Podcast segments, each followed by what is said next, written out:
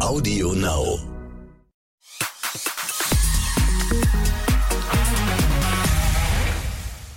Hallo und herzlich willkommen zu einer neuen Folge exklusiv der Podcast. Ich bin Bella Lesnick und diese Folge hatten wir tatsächlich etwas Struggle, möchte ich es nennen, DNA-Struggle. Ich habe mich schwer getan mit der Frage, was, was will unser Podcast eigentlich sein in diesen bedrückenden Zeiten? Wir sind nicht live, äh, wir erscheinen einmal die Woche, wir können also gar nicht aktuell informieren und verstehen uns ja auch außerdem als ja, ein Unterhaltungsmedium mit spannenden, aber eben unterhaltenden Inhalten. Aber mich hat das schon sehr beschäftigt. Ähm, also inwieweit das moralisch okay ist, zum Beispiel über die Fashion Week jetzt in dem Fall zu sprechen, wenn zwei Flugstunden von uns entfernt Menschen in der Ukraine in Bunkern sitzen und um ihr Leben bangen. Und ich habe mich dann zusammen mit der Redaktion dafür entschieden, dass wir uns auf unseren Kern konzentrieren, nämlich Backstage-Einblicke und das Thema der Woche, das in der Tat im Moment einfach die Ukraine ist. Wir wollen aber auch unterhaltsame Momente finden und da bin ich sehr gespannt, ob uns das in dieser Folge gelingt. Das ist auf jeden Fall unsere Idee. Ähm, wir sprechen heute über zwei prominente Männer, die Ukrainer sind. Beide ehemalige Boxprofis und im Moment noch einiges mehr. Vitali und Wladimir Klitschko nämlich. Und mein Gast dazu ist heute Moderator und Sportreporter Andreas Fontin. Hallo Andreas. Hallo Bella, vielen Dank für die Einladung. Andreas, du kennst die beiden Klitschko-Brüder sehr gut und auch schon sehr lange. Erzähl uns doch mal, wie du die beiden kennengelernt hast. Ja, ähm, in der Tat äh, kenne ich sie schon beide sehr, sehr lange. Ähm, durfte eine große Zeitreise mit ihnen gemeinsam erleben. Das erste Mal hörte ich von dem Namen Klitschko 1996. Da war ich als Reporter bei den Olympischen Spielen in Atlanta vor Ort. Und da gab es einen Olympiasieger, der hieß Wladimir Klitschko mit 20 Jahren. Und das war so ein, so ein Typ, so ein, so ein richtiger Modellathlet, ja. Ähm, da sagten alle, Mensch, wenn der mal irgendwie zu den Profis wechseln würde, das wird, das wird bestimmt eine ganz große Karriere werden. Und so kam es dann auch. Ähm, Wladimir unterschrieb mit seinem Bruder Vitali einen Vertrag, damals bei Universum Box Promotion, ähm, und ging dann ins Profigeschäft. Und das erste Mal so richtig hatte ich mit Wladimir dann persönlichen Kontakt 1999. Da haben wir von RTL den Kampf übertragen, die Europameisterschaft im Schwergewicht. Axel Schulz gegen Wladimir Klitschko. Und ähm, ja, Wladimir war so die Kampfmaschine aus der Ukraine und Axel Schulz war der große deutsche Held. Und die meisten Deutschen haben natürlich Axel Schulz die Daumen gedrückt, äh, hier in Köln, damals in der Köln Arena. Und dann begann der Kampf und Wladimir Klitschko, den ich dann vorher traf, auch mit seinem Trainer Fritz Dunek zusammen und der wirklich äh, vor Selbstbewusstsein nur so strotzte und am Ende noch sagte, schön, dass wir alle hier sind. Dann haben wir zusammen sehr viel Spaß. da war mir schon klar, der macht ernst und das machte er dann auch und hat Axel Schulz dann wirklich nach allen Regeln der Boxkunst auseinandergenommen. Und Axel Schulz ging in der achten Runde K.O. Großer Abend, eine unfassbare Quote von über 10 Millionen Zuschauern bei RTL. Und das war so mein erster großer persönlicher Kontakt zu einem der Klitschko-Brüder, zu Wladimir. Mhm. Und äh, du hast sie ja noch einige Male weiter getroffen. Was waren denn so ähm, ja, was sind denn so Sachen, an die du dich ähm, in, über die ganzen Jahrzehnte hinweg immer wieder noch erinnerst, die ihr zusammen erlebt habt? Ja, in diesem, wenn ich so dran denke, das kann jetzt ja keiner sehen. Es ist ja jetzt äh, Audio, ne? wir machen ja ein bisschen Rundfunk, mhm. Podcast. Also wenn das jetzt einer sehen könnte, ich krieg so eine richtige Gänsehaut. Mir gehen so richtig die Borsten hoch, muss ich sagen, wenn ich dran denke an diese über 20 mhm. Jahre, die ich die beiden begleiten durfte als Reporter rund um die Welt und eben auch sehr, sehr nah dran sein durfte an den beiden. Und natürlich äh, denke ich im ersten Moment dann an die, an die großen Kämpfe hier in Deutschland, an Stadionkämpfe von Wladimir in Hamburg, von Vitali in Gelsenkirchen, äh, von unfassbaren Boxschlachten, von vielen Emotionen, die einhergingen, von großartigen Einmärschen der beiden, von äh, ja gigantischen Einschaltquoten, weil die beiden eben außergewöhnliche Sportler waren. Die waren wirkliche Superstars, das muss man sagen. Und dann äh, ging die Reise natürlich um die ganze Welt. Ich war mit denen in Moskau, ich war mit denen im Madison Square Garden in New York, äh, 2017 dann das große Finale von Wladimir im Londoner Wembley Stadion von 90.000 äh, wahnsinnig begeisterten Zuschauern ähm, eine, eine Boxschlacht, eine epische Schlacht, äh, wo Wladimir nochmal gezeigt hat, wie ein alter Löwe kämpft. Er hätte auch noch gewinnen können gegen Anthony Joshua. Äh, am Ende hat er danach seine Karriere beendet. Aber das waren wirklich unfassbare Momente und äh, wie gesagt, ich habe eigentlich Gänsehaut, wenn ich daran denke. Hm, das glaube ich. Also auch, ähm, du bist ja dann in, in Zuge dessen auch rumgekommen ganz viel. Ne? Was mich jetzt gerade ähm, interessieren würde, Andreas, es ist ja, damals war Boxen riesengroß. Ne? Du hast gesagt, 10 Millionen Menschen haben zugeguckt und so. Ähm, wie habe ich mir das Reporterleben damals vorzustellen? Also warst du auch Backstage dabei? Keine Ahnung, warst du für Reportagen? In, in was für Bereichen warst du dabei, wo man normalerweise vielleicht nicht reinkommt? Ja, ich hatte das Glück als Reporter immer sehr, sehr dicht dran zu sein. In der Kampfwoche, äh, in den Tagen und Wochen zuvor, auch in den Trainingscamps, dann im Stangelwirt in, in äh, Österreich, wo die beiden sich sehr, sehr oft vorbereitet haben. Das waren ja eigentlich schon quasi so Momente, wo man dachte, äh, Mensch, du bist irgendwie so ein, schon auch ein Teil davon. Man war so mittendrin in der Szenerie. Ähm, ich sage mal ein Beispiel, der Kampf ist dann vorbei. Ähm, dann gingen die Klitschkos in die Kabine und wir waren oftmals das einzige Team, das dann direkt nach dem Kampf in die Kabine kommen konnte. Wir haben dann dort unser Interview geführt. Manchmal hatte der Wladimir oder der Vitali, die hatten da so einen kleinen Slip an, äh, die Gürtel lagen daneben, äh, die gingen sich noch schnell duschen, äh, dann kamen die Menschen von der Dopingprobe.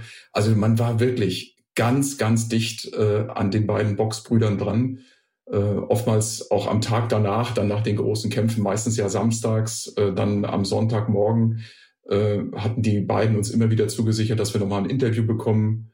Und dann, egal in welchem Hotel sie waren, äh, machten wir das dann in dem Hotel. Dann standen manchmal noch so die Champagnerflaschen und ein bisschen Kaviar lag noch auf den Tischen.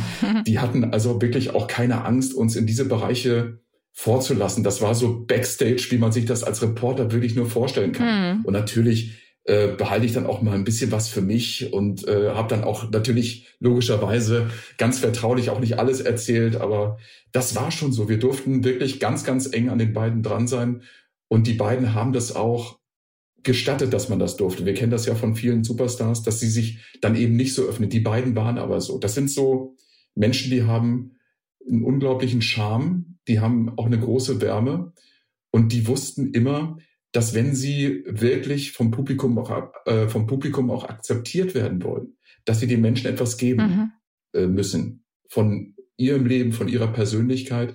Ich habe es wirklich fast nie erlebt, dass ein Klitschko mal vor Fans gesagt hat, ich habe jetzt keine Zeit, ein Autogramm zu schreiben. Selbst in der Kampfwoche nicht, ja, mhm. wo die beiden dann wie äh, Superstars abgeschottet waren. Aber die hatten immer eine große Menschlichkeit und eine große Fannähe und äh, uns Reportern eben eine große Professionalität entgegengebracht. Mhm. Ich stelle mir vor, in all den Jahren, ähm, wo du auch durchaus engere Momente hattest, privatere Momente, nenne ich es jetzt mal. Es war natürlich nicht privat, sondern immer irgendwie auch äh, Job, aber trotzdem enger dran als jetzt die reine ähm, Interviewsituation, sage ich mal. Da gab es doch bestimmt mal, da bin ich mir ziemlich sicher, Andreas, den einen oder anderen sehr kuriosen slash witzigen Moment. Und keine falsche Bescheidenheit, Andreas. Jetzt ist der Moment, diese Geschichten zum ersten Mal auszupacken. Es ist hier der Exklusiv-Podcast. Du weißt Bescheid. Jetzt, genau, jetzt kann man alles erzählen, alles rauslassen. Ja, gar kein Problem. Ähm, nee, die, also die beiden sind auch wirklich äh, ja, so als Brüderpaar sind die schon was Außergewöhnliches und Besonderes. Ich meine, wir, wir treffen uns ja jetzt hier und hören uns unter wirklich schwierigsten Umständen was diese Ereignisse in der Ukraine anbelangt. Da werden wir dann sicherlich auch gleich äh, drauf zu sprechen kommen. Mm, unbedingt. Aber natürlich sind das beides äh, wirklich unfassbar nette Typen. Das sind so echte Kumpels, ja, auch im Umgang gewesen. Ähm, der, der Vitali, äh, der hatte einen, einen, oder hat einen besonderen Witz, das muss man schon ehrlich sagen. Mhm. Äh, der nimmt dich dann manchmal während des Interviews zur Seite, kneift dich in die Seite rein oder, oder schubst auch mal so ein bisschen, nimmt dich in den Arm. Sie sind beide auch so Herzensmenschen, das muss man schon sagen. Ähm, Jetzt sind die beide natürlich auch gesegnet mit Talenten. Beide können Gitarre spielen, beide können äh, Schach spielen äh, wie die Götter. Äh, beide sind in der, oder nee, ich glaube nur Wladimir ist nur in der Lage zu zaubern. Mhm. Ähm, die, die haben also besondere Fähigkeiten und das strahlen die dann auch immer wieder aus, auch so im Umgang und auch so mit den, mit den kleinen witzigen Momenten im Leben. Ich sag mal so ein Beispiel, ich kann mich daran erinnern, es gab mal eine, eine Europameisterschaft im Schwergewicht äh, Wladimir äh, Vitali Klitschko gegen Timo Hoffmann 1999. Da brachte der Vitali zur Pressekonferenz äh, gegen den Timo Hoffmann, wie gesagt, äh, einen Stahlhelm mit. Das ist heute irgendwie grotesk und irgendwie ja, auch ein bisschen bizarr und vielleicht auch ein bisschen befremdlich, aber so war die Situation halt. Der Vitali brachte dann diesen, diesen, diesen äh, Schutzhelm mit äh, und sagte, hier, Timo Hoffmann, äh, da kannst du dich wenigstens auf meine Schläge einstellen, ja. Also mhm. sowas brachte der fertig, ganz lustig. Und ich sag mal, kann mich an einen Kampf erinnern im Jahre 2012. Da boxte ähm, Manuel Schaar in Moskau gegen Vitali Klitschko. Und Vitali Klitschko war dann bei dem Pressetraining und schaute seinem äh, Gegner, Herausforderer Manuel Schaar zu. Der machte dann plötzlich keine Boxübungen im Ring, sondern holte sich ein paar Fans in den Ring. Und dann sagte der Vitali so ganz trocken, ja, über seine sportlichen Fähigkeiten kann ich nichts sagen, aber so als Babysitter hat er auf jeden Fall großes Talent. Also der, der also wirklich, der, der war, die waren so locker, die waren mhm. so locker im Umgang, selbst in so einer schwierigen Phase vor dem Kampf. Und die strahlten natürlich beide, Vitali noch mehr als äh, Wladimir, ein unglaubliches Selbstvertrauen und eine unglaubliche Entschlossenheit aus. Die waren sich immer so vor diesen Kämpfen ihrer Sache sehr, sehr sicher. Mhm. Andreas, ich bin jetzt an einer anderen Sache hängen geblieben und zwar, dass der Vitali zaubern kann.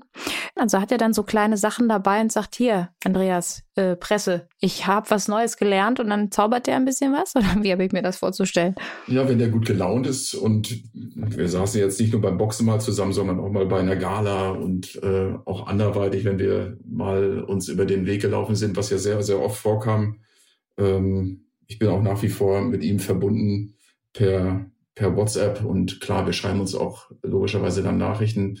Ähm, jetzt allerdings die letzten zwei Wochen ist der Kontakt natürlich jetzt erstmal auf Eis gelegt. Das ist schon deutlich zu spüren. Ich, äh, aber hast jetzt, du ihm geschrieben? Ja, also wir hatten bis äh, Mitte Februar hatten wir noch Kontakt.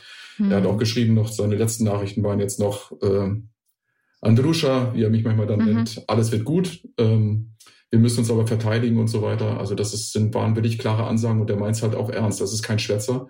Wladimir Klitschko genauso wie Vitali nicht, die meinen das ernst, was sie da gerade machen. Aber zurück jetzt erstmal zu deiner Frage. Mhm. Ähm, ja, wenn der gut gelaunt ist, dann, dann holt er schon mal irgendwie das Tuch raus und lässt ein Tuch verschwinden oder kann so ja, Geldscheine so tanzen lassen zwischen zwei Händen. Mhm. Also, keine Ahnung, ob der da immer so eine Sehne mit dabei hat und dran erziehen kann. Auf jeden Fall macht er das wirklich äh, sehr professionell, sehr gut. Und ja, Lustig. die können die Menschen schon beeindrucken. Ne? Das sind Menschen, die, ähm, die, die da, da schauen andere Leute hin, die können die so richtig einfangen. Das sind Menschenfänger. Die sind, die sind, sind besondere Typen und das haben sie immer wieder gezeigt. Die so eine Aura haben, ne? So stelle ich mir das vor. Ich habe die beiden noch nie getroffen, aber es gibt so Menschen, die einfach so eine Aura haben, die total eine Anziehungskraft hat, ne? Und so stelle ich mir das vor, wenn ich dich so reden höre bei den beiden. Also die faszinieren einen. Die sind wirklich auch in gewissem Maße inspirierend. Das muss man sich das immer vorstellen. Die sind beide zwei Meter groß. Die wiegen beide über 110 Kilo, ja. Die sind beide durchtrainiert. Die haben beide äh, ein Body, da träumt jeder davon. Die, dann haben die Charme, dann sind die intelligent. Sie sind beide Doktoren. Der eine hatte den Kampfnamen Dr. Eisenfaust, der andere hatte den äh, Kampfnamen Dr. Stahlhammer, was sie ja auch wirklich eindrucksvoll wieder gezeigt haben, weil wenn die beiden im Ring waren, dann ging das echt zur Sache und die haben ja wirklich so viele K.O.-Siege errungen. Also äh, das, das waren wirklich im Ring richtige Persönlichkeiten, richtige Ausnahmeathleten.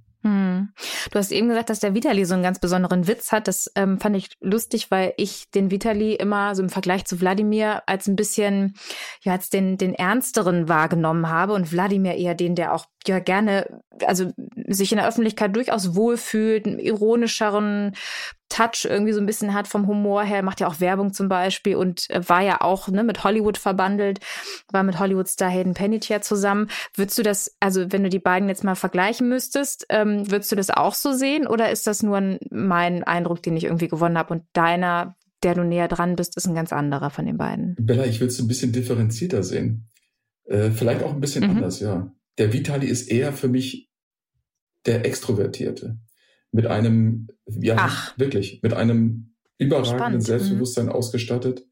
Drei Kinder, Familie. Ein Sohn heißt Max, benannt nach dem großen deutschen Schwergewichtsweltmeister Max Schmeling. Ähm, der andere, Wladimir. Eigentlich Sonny Boy, ja, du hast recht, der natürlich auch Hollywood-Weltbürger mit Hayden Panettiere verheiratet, Sonny Boy überhaupt, äh, totaler Charme.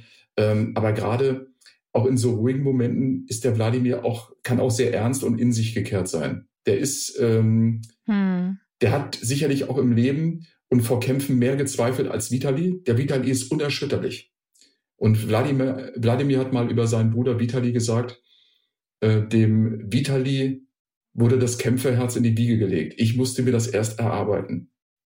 Und mhm. dieses Erarbeiten auch von, von Wladimir, man merkt immer schon, das ist manchmal gar nicht so einfach. Immer Wladimir Vitali, das kennt ihr ja auch alle. Mhm. Ähm, dieses Erarbeiten, das ist eine, eine ganz große Stärke gewesen und ist nach wie vor auch eine große Stärke von Wladimir, der ja jetzt die letzten Jahre dann als Motivationscoach unterwegs war, der viele Bücher geschrieben hat, mhm. äh, der an der Uni St. Gallen lehrt. Also der, der hat sich vieles, vieles erarbeitet. Und all das fußt wirklich auf einer, auf einer konstanten Lernkurve, auf immer wieder aus ähm, ja, er, Erfahrungen sammeln, Probleme als Herausforderung sehen. Das waren so immer seine, seine Sprüche schon. Da kann ich mich dran erinnern, auch schon äh, in Karrierezeiten. Die waren immer sowas von fokussiert und ganz besonders Wladimir. Ähm, und da unterschied er sich eigentlich für mich äh, von, von Vitali schon. Bei Vitali war es dann so, der konnte auch mal kurz vor einem Kampf äh, von der Titelverteidigung, äh, Verteidigung kann ich mich entsinnen, 2009 in Bern in der Schweiz, da ging der kurz mal einfach mit Journalisten, mit ein paar ausgesuchten Journalisten ins Museum, ins Einstein-Museum. Das mhm. war Vitali zu, zu trauen. Das hätte Wladimir so nicht gemacht. Warum nicht? Ja, weil Wladimir dann im Tunnel war. Okay. Und äh, eben den Sonny Boy, den konnte der nach den Kämpfen immer geben. Das Verstehe. konnte der auch. Den Charme hat er immer gehabt. Aber wenn es darauf ankam, dann war der wirklich komplett fokussiert und in seinem Tunnel. Mhm. Spannend. Ähm, wir haben ja bei Exclu auch immer wieder über die äh, Klitschko-Brüder ähm, äh, auch Filme gemacht und Beiträge gemacht. Äh, in der Regel dann über Wladimir in Verbindung mit Hayden Panettiere. Die haben ja eine Tochter zusammen, ähm, die ja die meiste Zeit bei ihm sein soll. Das wissen viele, haben das gar nicht so präsent. Kannst du was dazu sagen, wie das, wie das kommt, dass ähm, die Tochter bei ihm die meiste Zeit verbringt? Ähm, ja, es liegt sicherlich so ein bisschen an der an der Beziehung zu Hayden Panettiere. Die beiden lernten sich kennen, kann ich mich sehr, sehr gut daran erinnern, ähm, an die ersten, ja, zarten Versuche der beiden, wie die zusammenkamen 2009. Dann hatten die ja so eine, so eine mehr oder weniger On- und Off-Beziehung, kamen immer mal wieder zusammen, man immer mal wieder auseinander und äh, manchmal krachte, krachte es auch zwischen den beiden gewaltig. Ich kann mich an einen Kampfabend erinnern, äh, da boxte, boxte Wladimir und Hayden stand irgendwie und äh, irgendwie gab es ein Missverständnis. Äh, dann stand die so ein bisschen bockig in der, in der Ecke und Wladimir ging weiter. Also das hatten wir auch alles so ein bisschen erlebt. Hat man jetzt nicht drüber geschrieben oder nichts drüber äh, gezeigt. Aber das gab es immer mal wieder, wie in jeder guten Beziehung ja mhm. auch. Also das war dann trotzdem so. Und dann kam ja irgendwann 2013 hatten sie sich verlobt und 2014, weiß ich ziemlich genau, am 9. Dezember kam die kleine Kaya zur Welt. Weiß ich insofern genau, weil mein Vater am gleichen Tag Geburtstag, Geburtstag hatte, am 9. Dezember. Mhm. Da, da war die Beziehung natürlich auch eigentlich perfekt. Und bei uns im Interview hat der Wladimir damals gesagt, so richtig ähm, glücklich über alle Maßen. Also wenn du der Kleinen in die Augen schaust, ja, dann dann denkst du nur, für dich, Kleine, mache ich alles. Das hat er so bei uns am, am Mikro noch gesagt. Das war, kann ich mich sehr gut dran erinnern, das war wirklich herzzerreißend. Äh, so richtig glücklich. Ja, und dann äh, war es irgendwann vorbei. Äh, ganz plötzlich trennte man sich dann 2018. Hm. Und Wladimir nahm sich der kleinen Kaya an. Und Hayden führte, glaube ich, auch ein relativ unstetes Leben, hatte dann ja auch eine Beziehung bei der ihr neuer Partner, wenn ich mich recht entsinne, das wisst ihr besser als ich, handgreiflich geworden ist. Mhm. Ähm, insofern war Kaya sicherlich bei Wladimir auch sehr, sehr gut aufgehoben. Jetzt, nach meiner Information, ist sie in Sicherheit und auch nicht in der Ukraine. Das kann ich sagen. Okay, weil das ist ja dann sofort das, was man dann sich fragt, ne, wenn man sowas weiß. Ähm, aber die aktuelle Situation wollen wir tatsächlich gleich nochmal ein bisschen vertiefen. Ich habe mich jetzt gefragt, ähm, irgendwann, ähm, also gerade waren, wir sind gerade sozusagen an dem Punkt, wo beide noch Boxer sind und aktiv boxen. Und irgendwann kam dann ja die Wende, zumindest bei Vitali, der hat bis 2012 geboxt und ähm, 2014, glaube ich, ist er dann Mhm. Bürgermeister von Kiew geworden, von der ukrainischen Hauptstadt, die gerade schwer unter Beschuss äh, des russischen Militärs steht. Du hast äh, mitbekommen, wie er vom Boxer zum Politiker geworden ist. Ne? Wie, wie war dieser Prozess? Das war ein Prozess, der sich über viele Jahre schon sehr, sehr klar angedeutet hat. Ähm, Mhm. Der ehemalige Trainer Fritz Dunek von Vitali hat mal gesagt, der Vitali ist ein Jahrhundertmensch. Das hat er schon früh erkannt, ähm, weil der so unglaublich besondere Fähigkeiten hatte. Der hatte sich während seiner Boxkarriere immer schon äh, für die Politik natürlich interessiert. Und ich glaube, diesen ganzen Prozess vom Staatsamateur äh, der ehemaligen Sowjetunion zum Demokraten und Patrioten der Ukraine, zum Bürgermeister jetzt, das ist in der Tat ähm, über viele Jahre gelaufen, aber es korrespond es korrelierte immer die ganze Zeit, ja. Vitali boxte Mhm. nicht nur, sondern der war natürlich immer ein politisch interessierter Mensch. Ich glaube, es hat auch was mit seiner Vergangenheit zu tun. Mhm. Ähm, man muss sich vorstellen, er ist in dem System des, der Sowjetunion also groß geworden. Äh, damals gab es noch den eisernen Vorhang.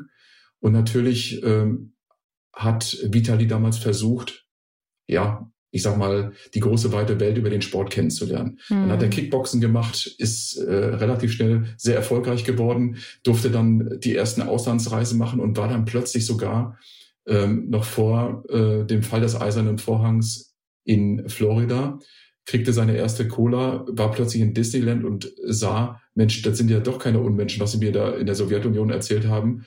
Ähm, das ist ja, das ist ja toll. Demokratie, Freiheit, Selbstbestimmung. Ähm, das hat ihn nie losgelassen. Und äh, diese Werte, diese Prinzipien, die verteidigt er bis heute bis aufs Messer. Und wie wir im Moment sehen, selbst mit der Waffe in der Hand und äh, bis zum Äußersten gehend, selbst wenn jetzt für ihn und auch für seinen Bruder das Leben auf dem Spiel steht. Mhm. Ähm, denn das, das ist es ja, so dramatisch ist die Lage und so bedrohlich ist sie auch. Aber sie gehen beide bis zum Äußersten, weil sie eben für diese Werte stehen. Weil, die, weil sie einfach auch nicht irgendwie äh, irgendwas erzählen vom Pferd oder, oder irgendwelche Dummschwätzer sind oder irgendwelche Wichtigtour. Die meinen das ernst. Mhm. Die sind ähm, über die Zeit äh, des Sports und über diese, die, diese große, erfolgreiche Karriere wirklich zu ähm, Weltbürgern und zu, im Fall von Vitali, zu Politikern geworden. Ähm, ich kann mich entsinnen, während der Orangenen Revolution hatte Vitali irgendwann mal kurz überlegt, da war der Kampf vorbereitet, da wollte der zurückfahren in die Ukraine, um da vor Ort mitzuhelfen. Also die, der, der Vitali war immer politisch interessiert und das war für ihn klar. Seine Wurzeln liegen in der Ukraine. Seine Eltern lebten dort, seine Freunde lebten dort. Er wollte dieses Land reformieren. Das hatte der sich wirklich überlegt, das war sein Plan nach der Karriere. Und dieses Ziel hat er ganz stringent verfolgt. Und irgendwann hat er ja auch mal gesagt, ähm, das, was ich in der Politik erlebt habe oder erlebe, das ist viel, viel schlimmer als das, was ich im Boxing erlebt habe. Und da hat er wirklich einiges erlebt. Hm. Ähm, jetzt sind ja beide, Vitali und Wladimir, gerade in der Ukraine, wenn ich das richtig, ähm, Mhm. äh, wenn ich richtig informiert bin. Ähm, warum, also Wladimir hat ja, lebt ja in Hamburg, hat da ein Haus auch, ne? Warum ist er ähm, in der Ukraine geblieben und nicht, er hätte ja gehen können, ne? Mhm. Kannst du, weißt du da was zu? Ja, er ist ja extra sogar in die Ukraine nach Kiew gefahren. Wie Hm. ich schon gerade sagte, die beide meinen das ernst. Und ähm, ich glaube, es lässt sich damit erklären, dass die beide eins sind. Die sind wie, die hängen wie Pech und Schwefel zusammen. Das sind Boxbrüder. Das ist ja eine ganz starke Gemeinschaft der beiden. Die beiden haben sich immer ähm, wieder aufgefangen. Die äh, haben sich immer beide gegenseitig äh, unterstützt, ähm, sind sehr, sehr ähnlich in dem, was sie machen. Äh, seit frühester Kindheit. Äh, der, der Große musste auf den Kleinen aufpassen. Für äh, Wladimir den Jüngeren, der ja fünf Jahre jünger ist, war Vitali immer der große Bruder. Vitali ging zum Boxen, Wladimir ging zum Boxen. Beide sahen damals aus wie Strichmännchen, ja. Hat der Vater mal gesagt, ähm, ihr beide, ihr, ja, ihr würdet ja nicht mehr hinter einen Strohhalm passen, so ungefähr, ja. Äh, die, die, die haben dann äh, muskulär draufgepackt. Die haben dann ähm, sich gegenseitig hochgezogen. Wladimir war immer derjenige, der seinem Bruder natürlich auch ähm, ja nacheifern wollte, weil der dann die großen Erfolge hatte, die großen Pokale und Medaillen holte. Und die beiden sind ganz, ganz eng. Das ist eine, eine Schicksalsgemeinschaft. Und als das muss man das jetzt auch verstehen. Da steht der eine dem anderen bei. Und natürlich, wer hätte es am Ende dem Wladimir Klitschko verdenken können, wenn der jetzt in Hamburg geblieben wäre oder ins Exil gegangen wäre. Auch Eben drum, ja, ähm, genau. Ähm, die haben Millionen verdient, die haben Immobilien, die, die sind mega erfolgreich. Aber sie sagen, unsere Wurzeln liegen in der Ukraine. Wir stehen für das, was wir wollen und für das, was wir sind. Wir wollen dieses Land selbstbestimmt lassen. Wir lassen eine Intervention eines russischen Aggressors nicht zu. Wir kämpfen für unser Land und das meinen wir ernst und gehen auch für unsere Werte von Freiheit, Demokratie und Selbstbestimmung bis zum Äußersten. Hm. Du hast ja gerade die Tochter, wir haben schon mal kurz über sie gesprochen, dass du hast auch erwähnt, ihr geht's gut. Ähm, weißt du, wo die Tochter jetzt ist? Also und mit wem sie ist? Ja, das Einzige, was ich ähm, sagen möchte und sagen kann, ist, dass sie in Sicherheit ist. Das sind meine Informationen. Ähm, mhm. Bitte nicht falsch verstehen. Es ist ja auch in der Tat eine, eine Kriegssituation. Man muss auch mit Informationen in Kriegssituationen sehr, sehr vorsichtig sein.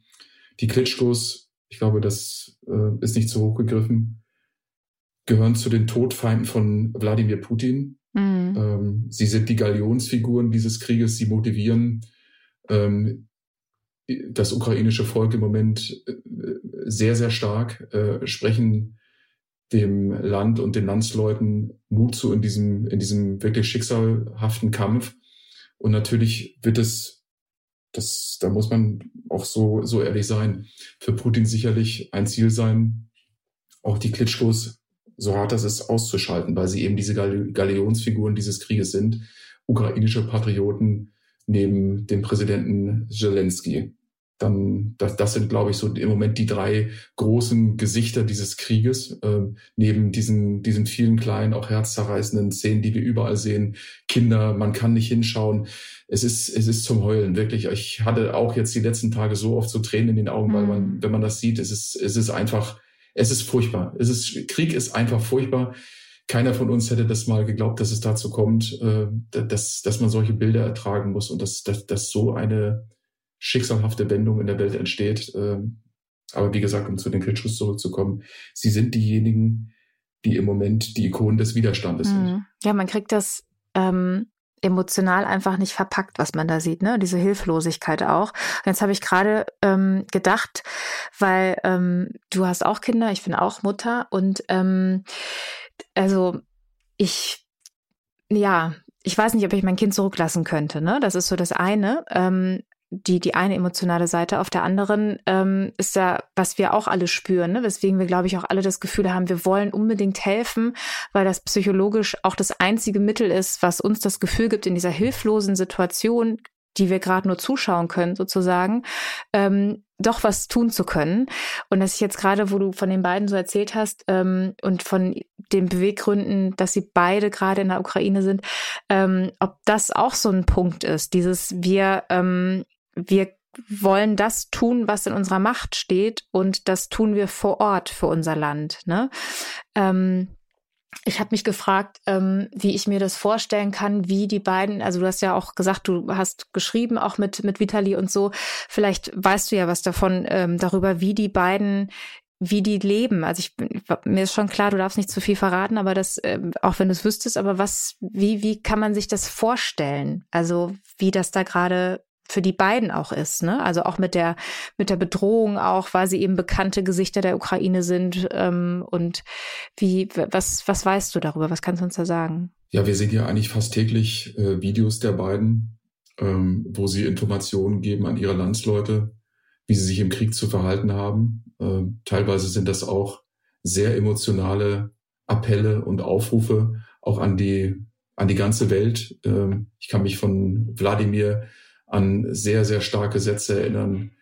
Äh, kein Krieg, helfen Sie jetzt, stoppt Putin, äh, wir werden sonst alle sterben, greift ein, unterstützt uns. Ich weiß auch von äh, Wladimir, weil den Ball habe ich so ein bisschen über die Bande gespielt, ähm, mit der Frage, Mensch, was können wir denn tun? Ist Wladimir etwas wichtig, was auch hier ankommen soll? Und da hat Wladimir gesagt, ihm ist eines wichtig, dass die Menschen auch hier und überall auf der Welt laut sind, dass sie Haltung zeigen, im Kleinen wie im Großen, ähm, dass man auf dieses, äh, auf diesen Krieg aufmerksam macht, dass man äh, womöglich, wenn man das kann, äh, spendet. Und man sieht ja auch bei uns, äh, bei RTL äh, im Moment gerade bei der Stiftung RTL Wir helfen Kindern, die Spendenbereitschaft ist atemberaubend. Sowas haben wir noch nie erlebt, dass die Menschen so sehr spenden, weil, die, weil diese, diese, dieser ganze Krieg, der nimmt einen so mit, der geht so ans Herz. Ähm, da hat der Wladimir, glaube ich, auch mit seinen, mit seinen Worten eine Menge ausgelöst. Vitali auch. Wobei man natürlich bei Vitali sagen muss, Vitali ist Amtsträger. Vitali ist der Bürgermeister von Kiew, von dieser großen Stadt, ja, 1800 Kilometer von, von Deutschland entfernt, am Dnieper, ja, seine Stadt, seine Wurzeln. Dort lebt seine Mutter, Nadjeshta, dort ist er aufgewachsen, dort hat er alles erlebt. Dort hat er für das ähm, Geschichtsmuseum vor Ort seine, seine Pokale äh, hingegeben. Äh, das, das, das sind seine Wurzeln und dafür ähm, lohnt es sich dann eben aus seiner Sicht und aus Sicht von, von äh, Wladimir natürlich zu kämpfen und alles zu geben. Ähm, natürlich ist die Lage, ich glaube, da muss man jetzt kein Prophet sein, sehr bedrohlich. Hm. Und ich glaube auch, ähm, man muss es so sagen, man möchte sich das alles nicht vorstellen, äh, in Bunker zu leben oder in Bunkern zu leben, hm. äh, kaum zu schlafen. Auch das sehe ich natürlich bei den Videoaufnahmen, wenn die beiden sich melden dass sie natürlich übernächtigt wirken, ähm, auch wenn sie diese Information geht nicht raus, Ukrainer, äh, Ehre mit der Ukraine, wir werden den Feind besiegen und so weiter. Aber sie sind, sie wirken übernächtigt für mich und die ganze Dringlichkeit kam bei Wladimir die letzten Tage bin ich in den Videos heraus. Er wirkt wirklich auch hektisch angefasst. Das merke ich. So, so war er dann früher nicht. Aber es ist auch völlig normal. Es ist eine, eine lebensbedrohliche Situation und er, er ruft dazu auf, die Welt dazu auf, bitte schaut auf diesen Krieg. Wir müssen diesen Krieg stoppen. Wir müssen den Krieg beenden. Sonst sterben unsere Freunde, unsere Frauen, unsere Männer in einem völlig, wie er sagte, blöden, sinnlosen, nutzlosen Krieg. Hm.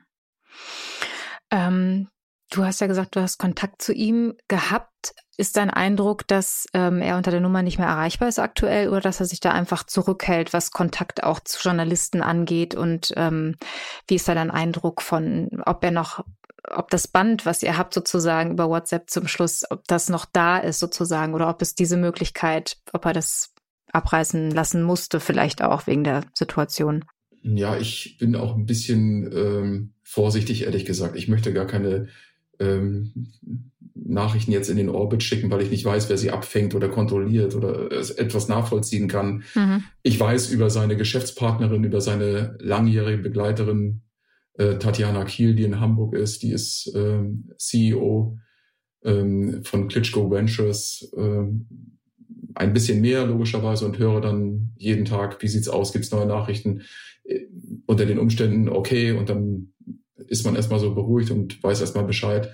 Aber ich selbst versuche auch keinen Kontakt jetzt im Moment zu suchen, weil ich glaube, die beiden haben im Moment ganz, ganz, ganz andere Probleme. In der Tat, Andreas. Ähm Lass mich vielleicht noch einen Satz sagen, äh, mhm. weil das ist immer eine Frage, äh, Bella.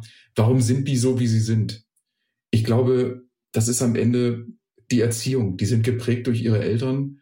Der Vater war Offizier, die Mutter war Lehrerin die haben sehr, sehr früh Disziplin, Aufrichtigkeit, Härte, Strenge, Liebe, aber auch, ich sag mal, Selbstkontrolle äh, gelernt.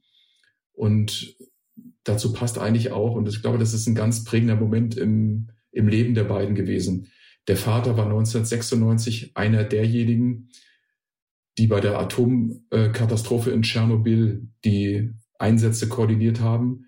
Vater Klitschko war damals Luftwaffenoffizier, hat die Hubschrauber-Einsätze koordiniert, dass dieser Deckel da eben drauf kam auf den explodierten Reaktor. Ähm, das ist so diese Standhaftigkeit und diese Entschlossenheit dieser Familie Klitschko, die, das haben die mitbekommen, die beiden Söhne und das leben die bis heute. Leider ist ja dann der Vater an den Spätfolgen an Krebs gestorben, im Alter von 64 Jahren. Aber ich glaube, das, was er ausgestrahlt hat, das strahlen auch seine Söhne aus, die Boxbrüder. Und ich kann nur sagen, ich ziehe den Hut davor, was die da im Moment machen. Andreas, vielen Dank für deine Einblicke und dass du äh, mein Gast warst in dieser etwas ungewöhnlichen Folge in diesen sehr bedrückenden Zeiten gerade. Vielen Dank. Vielen Dank, Bella. Sehr, sehr gerne und hoffen wir, dass der Krieg bald vorbei ist. Das tun wir. Und wenn ihr auch etwas tun wollt, helfen wollt, unsere Stiftung RTL Wir helfen Kindern unterstützt Familien und Kinder in der Ukraine im Netz unter www.rtlwhelfenkindern.de findet ihr alle Infos dazu. Wir verlinken es auch nochmal in den Show Notes für euch. Und ihr könnt auch per SMS zum Beispiel äh, spenden. Einfach eine SMS mit dem Stichwort Ukraine an die 44844. Dann spendet ihr 10 Euro. Bleibt gesund und ich freue mich, wenn ihr kommenden Samstag wieder reinhört. Bis dann. Tschüss.